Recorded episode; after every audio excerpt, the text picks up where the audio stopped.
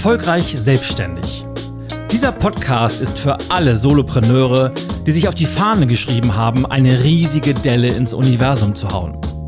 Doch wie gelingt es wirklich, dir ein Business aufzubauen, in dem du das tun kannst, was dich wirklich erfüllt? In dem du ortsunabhängig und mit einem tollen Team an deiner Seite arbeiten kannst und vor allem selbstbestimmt deine Werte lebst? Wie positionierst du dich, um in den Köpfen deiner Kunden die Nummer 1 zu werden? Welche Marketing-Tools funktionieren wirklich? Und wie schaffst du es, nachhaltige Umsätze zu generieren, um langfristig profitabel zu sein? Wenn dich diese und ähnliche Fragen auch beschäftigen, dann findest du hier die passenden Impulse, Ideen und Antworten. Mein Name ist Ilja Greschkowitz und ich wünsche dir ganz viel Spaß mit dem Erfolgreich Selbstständig Podcast.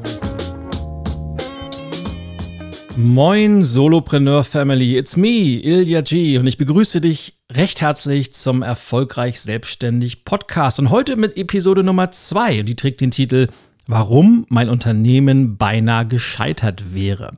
Bevor ich dir die Story zu mir, zu meinem Background ein wenig erzähle, der Fun Fact der Woche.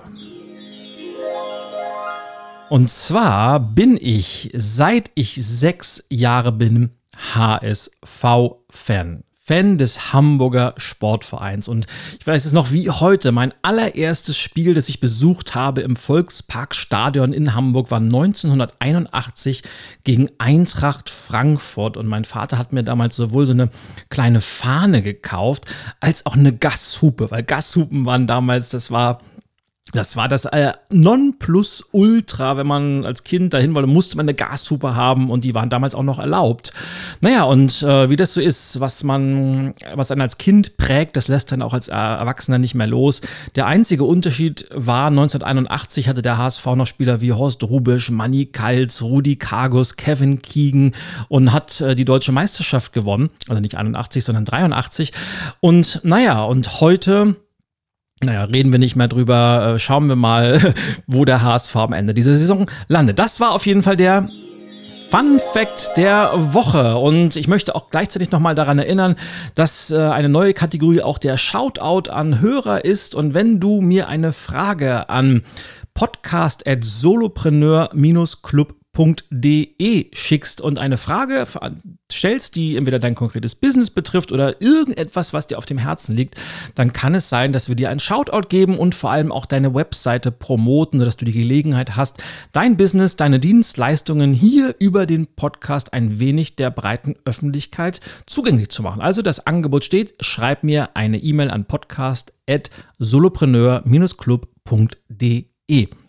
Doch nun, lass uns direkt in Medias Res gehen, weil warum mein Unternehmen beinahe gescheitert wäre, ist tatsächlich ein Grund, der, bin mir ziemlich sicher, dass der viele von euch da draußen betrifft. Und da musst du wissen, ein wenig äh, zu meinem Hintergrund. Und zwar habe ich eine ganz klassische Karriere gehabt. Also ich bin heute immer noch ganz begeistert, wenn ich äh, junge Menschen treffe, die 20 sind, 21 und mir dann erzählen, ja, ich habe schon das dritte Unternehmen gegründet und habe da ein Auslandsjahr in Australien gemacht und, und, und. Und die genau wissen, was sie mit ihrem Leben anfangen sollen. Also ich wusste das Überhaupt nicht. Nachdem ich Abitur gemacht habe, habe ich mich gefragt, ja, was machst du denn jetzt? Also zumindest damals war die Frage erstmal sofort beantwortet, weil ich habe Zivildienst gemacht und war damals noch 18 Monate tätig. Und zwar war ich in einem integrativen Kindergarten an der Universitätsklinik in Lübeck. Und da haben wir uns sowohl um äh, Tageskinder gekümmert, die offiziell als äh, lernschwach bezeichnet wurden. Und gleichzeitig haben wir uns aber auch um die Kinder der einzelnen Stationen gekümmert, die, ja, damit, um den, den Krankenhausalltag Ein wenig abwechslungsreicher zu gestalten. Und da waren klassische ja, Verletzungen wie Blinddarm und Armbrüche dabei, aber eben auch schwerstbehinderte Rollstuhlfahrer und was, was mich damals am, am meisten geprägt hat, glaube ich, Kinderkrebsstationen. Und wenn du mein Buch Mach es einfach kennst, dann kennst du die Geschichte von Tommy und solche Sachen, die, die prägen einen einfach. Auf jeden Fall habe ich dann Zivildienst gemacht und am Ende des Zivildienstes wusste ich immer noch nicht, was ich mit meinem Leben anstellen soll und habe mir dann überlegt, naja,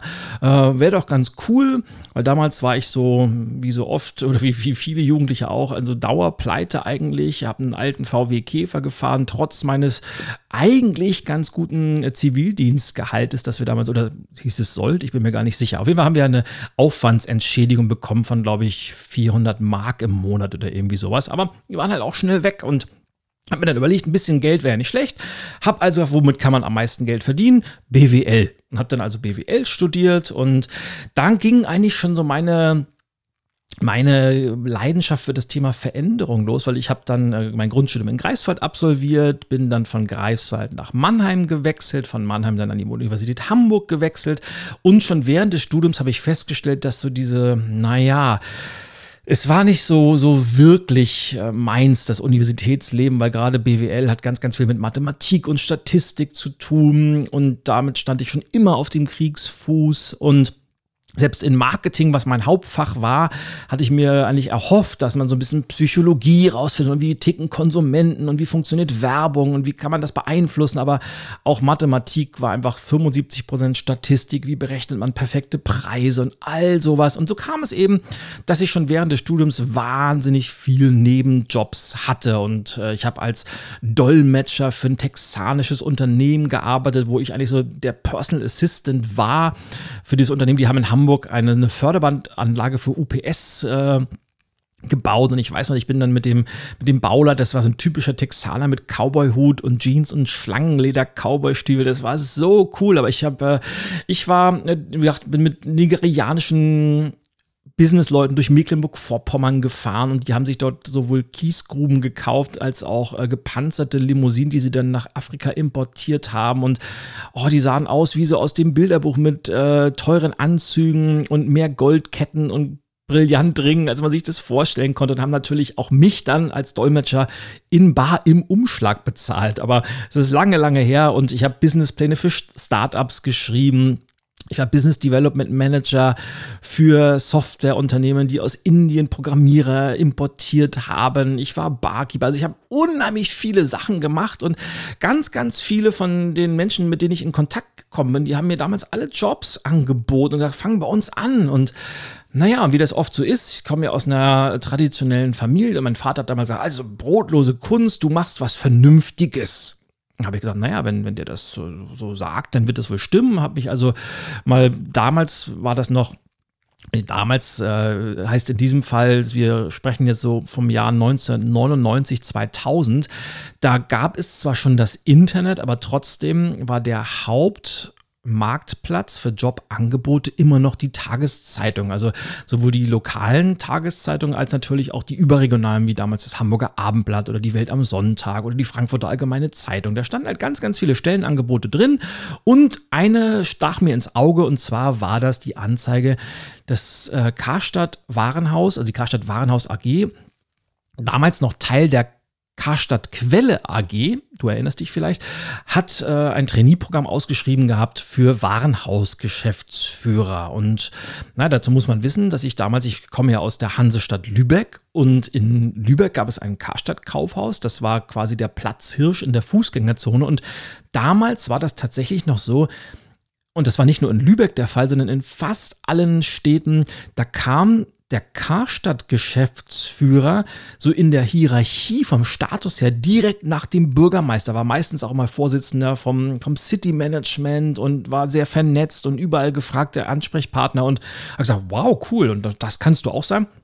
Habe mich also einfach mal beworben und bin dann auch eingeladen worden, habe bei einem Assessment Center mitgemacht. Das hat drei Tage gedauert und am Ende dieses Assessment Centers, werde ich nie vergessen, hat mich damals der Einkaufsdirektor zum Abschlussgespräch in sein Büro geholt und hat mir dann gleich einen Arbeitsvertrag angeboten und wir haben dann Hände geschüttelt und ich mich dann versah, habe ich dann dieses Trainee-Programm gemacht, habe während des Trainee-Programms schon die, die, halbe Republik bereist und Filialen mir angeguckt und dieses Warenhausgeschäft von der Pike auf gelernt und so kam es dann, dass ich mit 27 Jahren damals der jüngste Geschäftsführer Deutschlands von Karstadt war. Und wie das oft so ist, ich sah meine Karriere vor meinem geistigen Auge schon wie eine Rakete abgehen und habe gehofft, jetzt alle Karrieretüren stehen mir offen. Aber während meine Karriere gerade am, am Anfang war, fing die Krise des Karstadt Warenhauskonzerns gerade an und äh, das ging ja damals rasant und ich weiß noch so, um das mal einzuordnen, als ich anfing,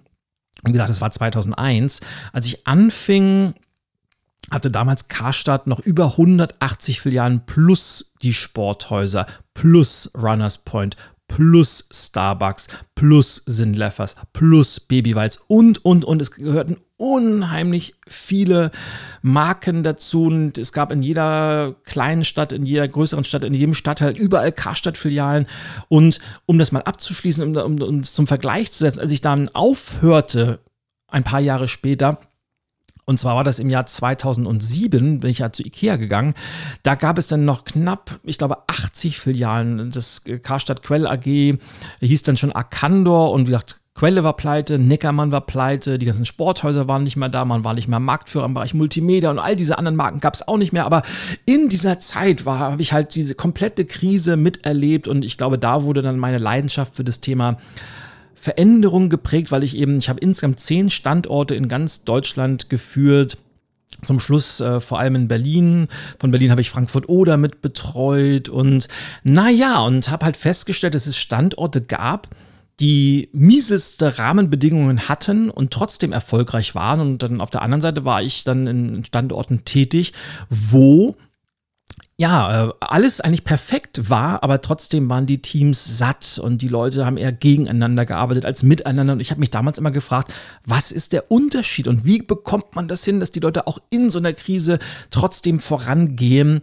Und so kam es, dass ich dann relativ zeitnah befördert wurde und was, was sonst normalerweise 20, 25 Jahre gedauert hätte, nämlich sich von einer kleinen Filiale zu einer großen hinzuarbeiten, ging halt in dieser Krisenzeit wahnsinnig schnell. Und so kam es, dass ich dann mit Anfang 30 Geschäftsführer bei Wertheim am Kurfürstendamm, heute Karstadt am Kurfürstendamm war. Und das war damals äh, fast schon revolutionär, weil eigentlich musste man mindestens 60 Jahre alt sein und äh, schon seit 30 Jahren im Unternehmen, um da überhaupt in Frage zu kommen, äh, an solche Positionen zu kommen. Aber ich ich war da und von außen betrachtet war ich eigentlich, äh, ja, ich hatte das geschafft. Ich war erfolgreich und ich hatte ein gutes Gehalt und ich hatte einen tollen Dienstwagen und alle Karrieretüren standen mir de facto offen.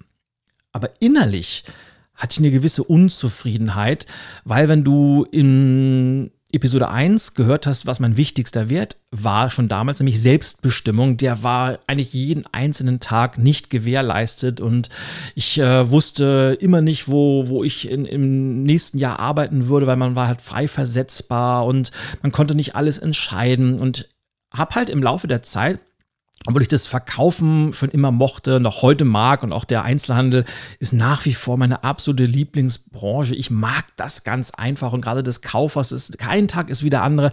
Ganz, ganz tolles Arbeiten und ich äh, muss auch oder will gerne noch heute für die Karstadt-Mitarbeiter, die ja oft einen ganz schlechten Ruf haben, einfach eine Lanze brechen. Das sind ganz, ganz tolle Leute und ganz, ganz tolle Menschen. Ich denke mit so viel Dankbarkeit an diese Zeit zurück damals.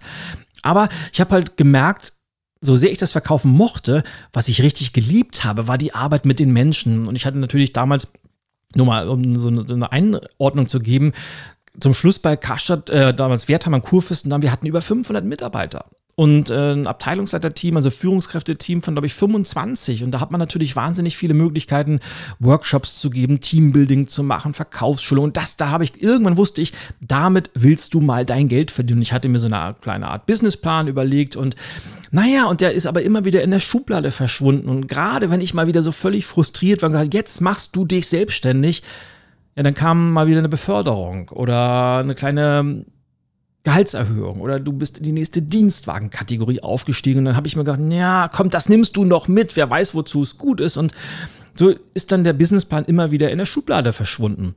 Und eines Tages bekam ich dann die, die Anruf von der Personalberatung und die haben gefragt, Mensch, wir haben Sie nicht mal Lust auf eine berufliche Veränderung, weil wir suchen jemanden, der für ein großes Möbelhaus hat, vier Buchstaben, kommt aus Schweden, äh, einen neuen Standort übernimmt. Und wie das oft so ist, äh, ich mich versah, war ich dann Store Manager bei IKEA. Und das gleiche war, es hat mir auch wahnsinnig viel Spaß gemacht. IKEA ist auch ein tolles Unternehmen und die skandinavische Führungskultur hat mich auch sehr begeistert, aber trotzdem die Unzufriedenheit blieb. Und damals war es so, ich habe in Hamburg gearbeitet, in Berlin gelebt, hatte gerade in Berlin mein Haus gebaut und meine Tochter war damals zwei, drei Jahre alt und ich war immer nur unterwegs, immer nur hin und her, A24 hin, A24 zurück und war eigentlich gedanklich nie präsent. Also wenn ich auf der Arbeit war, war ich gedanklich zu Hause. Wenn ich zu Hause war, war ich gedanklich wieder, ah, morgen musst du ja wieder losfahren. Und Na, die Unzufriedenheit wuchs und eines Tages war es dann soweit, ich stand mal wieder auf der A24 im Stau, Linumer Bruch und irgendwann, ich weiß nicht wie, ich habe ja wahnsinnig viel damals schon Podcasts gehört und Hörbücher und ich habe einen Satz im Kopf gehabt, der mich zu, der das zum Rattern gebracht habe und mir ist diese Erkenntnis wie Schuppen von den Augen gefallen, nämlich die Erkenntnis, es zwingt dich ja keiner dieses Leben so zu führen, wie du es gerade tust. Und du hast die Möglichkeit, hier und heute dich zu verändern, zu sagen, nee, so nicht mehr. Und genau das habe ich eben auch gemacht. Ich habe meinen alten Businessplan aus der Schublade geholt. Ich habe meinen damaligen Chef angerufen habe noch im Auto gekündigt und habe noch einmal von null angefangen. Und von null heißt wirklich von null, weil ich habe gerade gesagt, äh, alle meine Ersparnisse, die ich hatte, die sind alle in den Hausbau geflossen. Ich hatte wirklich null Kunden, ich hatte null Netzwerk und finanzielle Reserven vielleicht für drei Monate und ich hatte nichts als einen großen Traum in meinem Kopf. Und ich weiß noch damals, all, alle mein Umfeld, die haben mich alle für irre gehalten. Und gerade viele Freunde, Bekannte, Kollegen haben gesagt, wie kann man denn so eine dusselige Entscheidung treffen? Warum gibst du diesen vermeintlich, und ich sage extra vermeintlich, das haben die damals nicht gesagt, das ist vermeintlich kommt von mir, warum gibst du diesen sicheren Job auf für eine so spinnerte Idee, von der keiner weiß, ob das wirklich funktioniert? Du hast doch überhaupt keine Erfahrung da drin. Und wir sind uns alle einig, das wird maximal drei, vier Monate halten und dann wirst du schon zurück in deinen alten Job kommen. Naja, und ich muss sagen, ich habe natürlich versucht, so gut es geht, diese ganzen Nörgler und miese Peter und wie sagt man so schon, die Naysayers äh, zu ignorieren. Und der Anfang war aber wirklich hart und ich konnte ganz, gerade am Anfang oft nachts nicht schlafen, weil ich nicht wusste, ob ich noch einen Monat wirklich finanziell überleben kann. Aber ähm, ich habe mich durchgebissen und trotzdem waren so gerade sagen wir, die ersten drei Jahre, war es immer auf der Kippe. Und jetzt komme ich nämlich zu dem Punkt, warum mein Unternehmen beinahe gescheitert wäre. Denn ich habe am Anfang, und deshalb habe ich dir so ausführlich meine, meine Story ein bisschen erzählt, weil Stichwort Selbstbestimmung, während meiner ganzen Zeit als leitender Angestellter, als, als Kaufhausgeschäftsführer, war eben diese Selbstbestimmung nie gegeben. Und ich war immer abhängig von Entscheidungen anderer Menschen. Und ich war immer abhängig davon, wohin versetzt man mich. Und äh, klar, vor Ort war ich verantwortlich, aber gerade in einem zentral gesteuerten Konzern, der seine Zentrale in Essen an der A52 äh, direkt an der Autobahn hat, also selbst heute heißt es ja, heute ist es ja Karstadt, die Galeria, Karstadt Kaufhof, so heißt es, glaube ich, heute. Und damals, also bei uns damals waren es ja, wir waren die Blauen, Karstadt, und das, die anderen, das waren die Grünen, der Kaufhof. Und das war eine, eine absolute Rivalität. Und heute sind sie alle zusammen, aber vielleicht ist das mal warum man das vielleicht hätte zehn Jahre früher machen sollen. Vielleicht mal Zeit für eine andere Podcast-Folge. Auf jeden Fall, wie bin ich drauf gekommen? Genau, weil in einem großen Konzern Selbstbestimmung war immer eingeschränkt. Es hat mich frustriert, es hat mich innerlich zerrissen.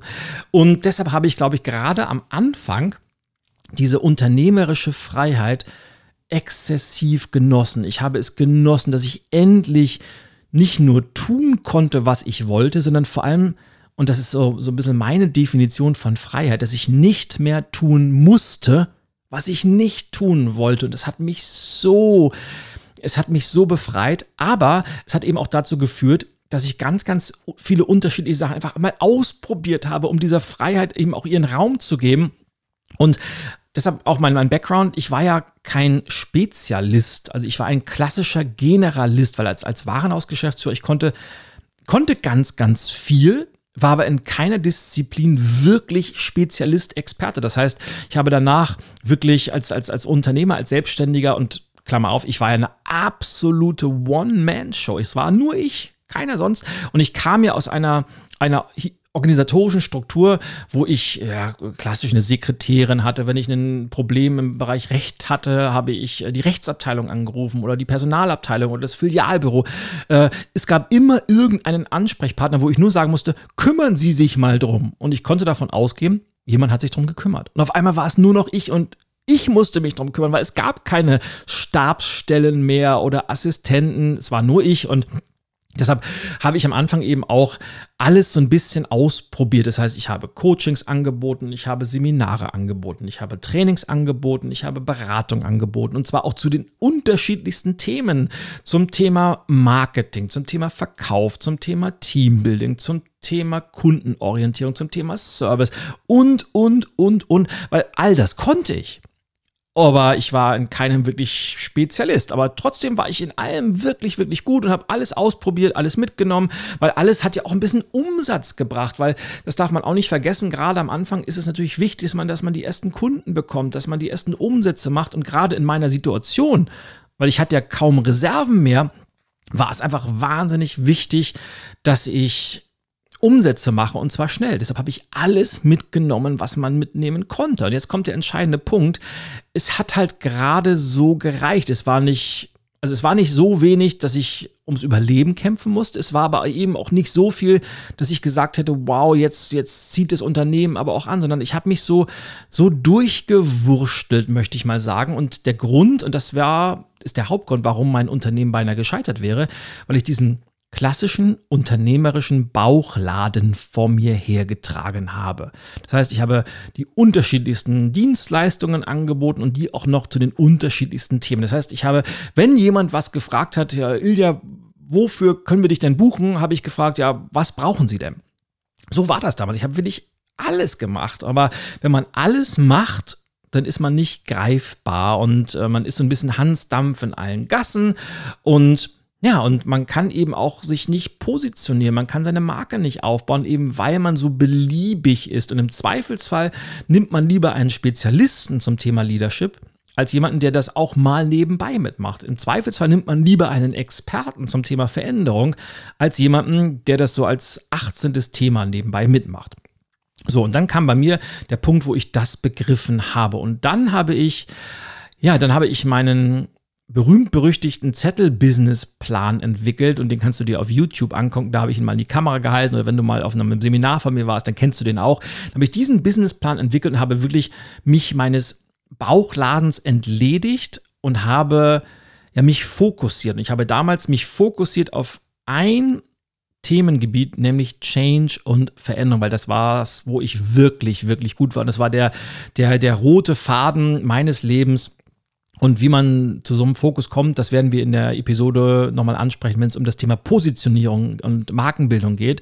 Aber ich habe mich auf das Thema Veränderung konzentriert und ich habe gesagt, ab sofort, das, was mir am aller, allermeisten Freude macht, wo ich meinen Fokus drauf lege, ist das Thema Vortragsredner, Keynote Speaker, weil das war was, was mich richtig erfüllt hat und wo ich, glaube ich, auch bis heute noch am aller, allerbesten bin. Und naja, und witzigerweise oder vielleicht auch nicht witziger, so, so sobald ich angefangen hatte, mich zu fokussieren, sowohl auf ein Thema als auch auf einen ja, Kanal, um dieses Thema nach draußen zu tragen, ab dann lief es auf einmal. Und das Momentum ging los und tja, und heute, fast forward ins Jahr 2020, heute habe ich ein, ein tolles Team an meiner Seite. Ich habe auf der ganzen Welt bezahlte Vorträge gehalten. Ich habe auf fünf Kontinenten gesprochen. Mittlerweile gehören fast drei Viertel aller DAX-Unternehmen zu meinen Kunden. Viele davon buchen mich äh, wiederholt wieder.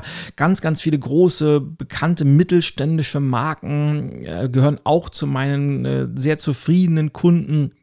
Und mittlerweile habe ich elf Bücher veröffentlicht. Gerade ist Buch Nummer elf gekommen, äh, zu, auf den Markt gekommen. Ähm, das ich mit, mit äh, sieben internationalen Kollegen geschrieben habe. Es heißt äh, Independent Ideas und äh, kannst du auf Amazon dir angucken. Aber Drei Bestseller habe ich auch dabei gehabt, nämlich äh, Attitüde im Jahr 2013, Mach es einfach im Jahr 2016 und im Jahr 2018 radikal menschlich. Und das aller, aller coolste ist, im Jahr 2019 haben wir dann mit unserem Team das zehnjährige Unternehmensjubiläum gefeiert. Also Eat This, äh, liebe Naysayer und miese Peter, die damals gesagt haben, hält nur drei Monate. Und ich erzähle dir das alles, ganz, ganz, ganz, ganz, ganz wichtig. Nicht um jetzt anzugeben und dir zu sagen, Mensch, guck mal, wie toll ich bin weil äh, nichts liegt mir ferner, sondern einfach um dir zu zeigen, dass die Fokussierung so entscheidend war und das Loslassen des Bauchladens. Und wenn man das dann noch mit vielen mutigen Ideen, Entscheidungen und, und vor allem Durchhaltevermögen und Konsistenz kombiniert, dann kann man eben auch von null anfangen, von völlig unbekannt zu einer äh, durchaus äh, gut positionierten Marke auf dem Markt werden und erfolgreich sein. Und das ist es, äh, was ich dir mit auf den Weg geben möchte, egal wo du heute stehst und egal ähm, wie, wie gut deine Voraussetzungen sind. Wenn du heute anfängst und den Bauchladen loslässt und dich fokussierst, und zwar auf, auf deine Expertise und auf das, was du wirklich gut kannst, dann wird auch dein Unternehmen vorankommen. Und natürlich braucht das mutige Entscheidungen, weil wenn man sich auf eine Sache fokussiert, heißt das eben auch, dass man andere Sachen loslässt. Und äh, ich kann dir jetzt noch sagen, ich weiß noch wie heute, wie, wie viel Angst ich damals hatte, wenn mich angefragt wurde, können Sie bei uns einen, einen Workshop zum Thema Verkaufen machen? Und ich gesagt habe, nein, kann ich nicht weil ich bin jetzt, äh, ich mache nur noch Veränderung und Change und ich halte da Vorträge drüber, weil ich habe damals ja auch Nein zu Umsätzen gesagt. Und natürlich hatte ich dann im Kopf, wow, wenn du das jetzt alles nicht mehr hast, diese Umsätze, dann, dann wirst du bald verhungern, du wirst dann deine Miete nicht zahlen können hier in deinem Haus und du hast nichts zu essen mehr. Aber das Gegenteil war der Fall, weil ich konnte endlich meinen Fokus zu 100% auf das richten, was ich wirklich gut konnte. Und äh, es ging so schnell los. Deshalb Fokus, Fokus, Fokus ist das, was äh, mein Unternehmen gerettet hat und der Bauchladen ist der Grund, warum mein Unternehmen beinahe gescheitert wäre. Und das bringt mich jetzt zum Ende schon dieses Podcasts. Eine Sache vorweg, gerade am Anfang möchte ich dich nochmal um einen riesengroßen Gefallen bitten. Wenn du das noch nicht gemacht hast, egal auf welcher Plattform du den Podcast hörst, ob das auf äh, Apple Podcasts ist oder auf Spotify, dann hinterlass mir bitte eine kurze Rezension, gib ein kurzes Rating, weil je häufiger der Podcast weiterempfohlen wird, desto mehr Leute können das hören. Je mehr Leute das hören, desto mehr Unternehmer und Selbstständige haben wir, die ihr Business nach vorne bringen können. Dafür ganz, ganz herzlich herzlichen Dank. Und jetzt kommen wir zur Abschlusskategorie, nämlich der Frage der Woche.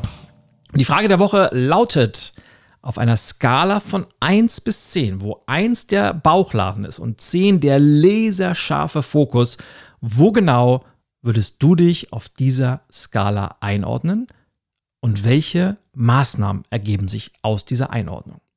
Und beim Beschäftigen damit wünsche ich dir ganz, ganz viel Spaß und ich hoffe, es rattert ein wenig in deinem Kopf. Und ja, das war's für heute. Ich hoffe, die Inhalte waren für dich wertvoll und du machst was draus. Deshalb bis zum nächsten Mal und don't forget to be awesome.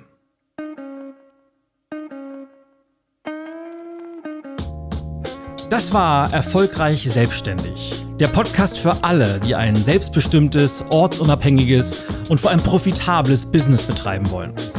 Und wenn du keine Lust mehr auf zufällige Ergebnisse und Einzelkämpfertum hast, sondern lieber gemeinsam mit anderen Selbstständigen wachsen willst, dann gehe jetzt auf www.solopreneur-club.de und werde Teil einer großartigen Online-Mastermind-Community. Lass uns gemeinsam eine riesige Delle ins Universum hauen.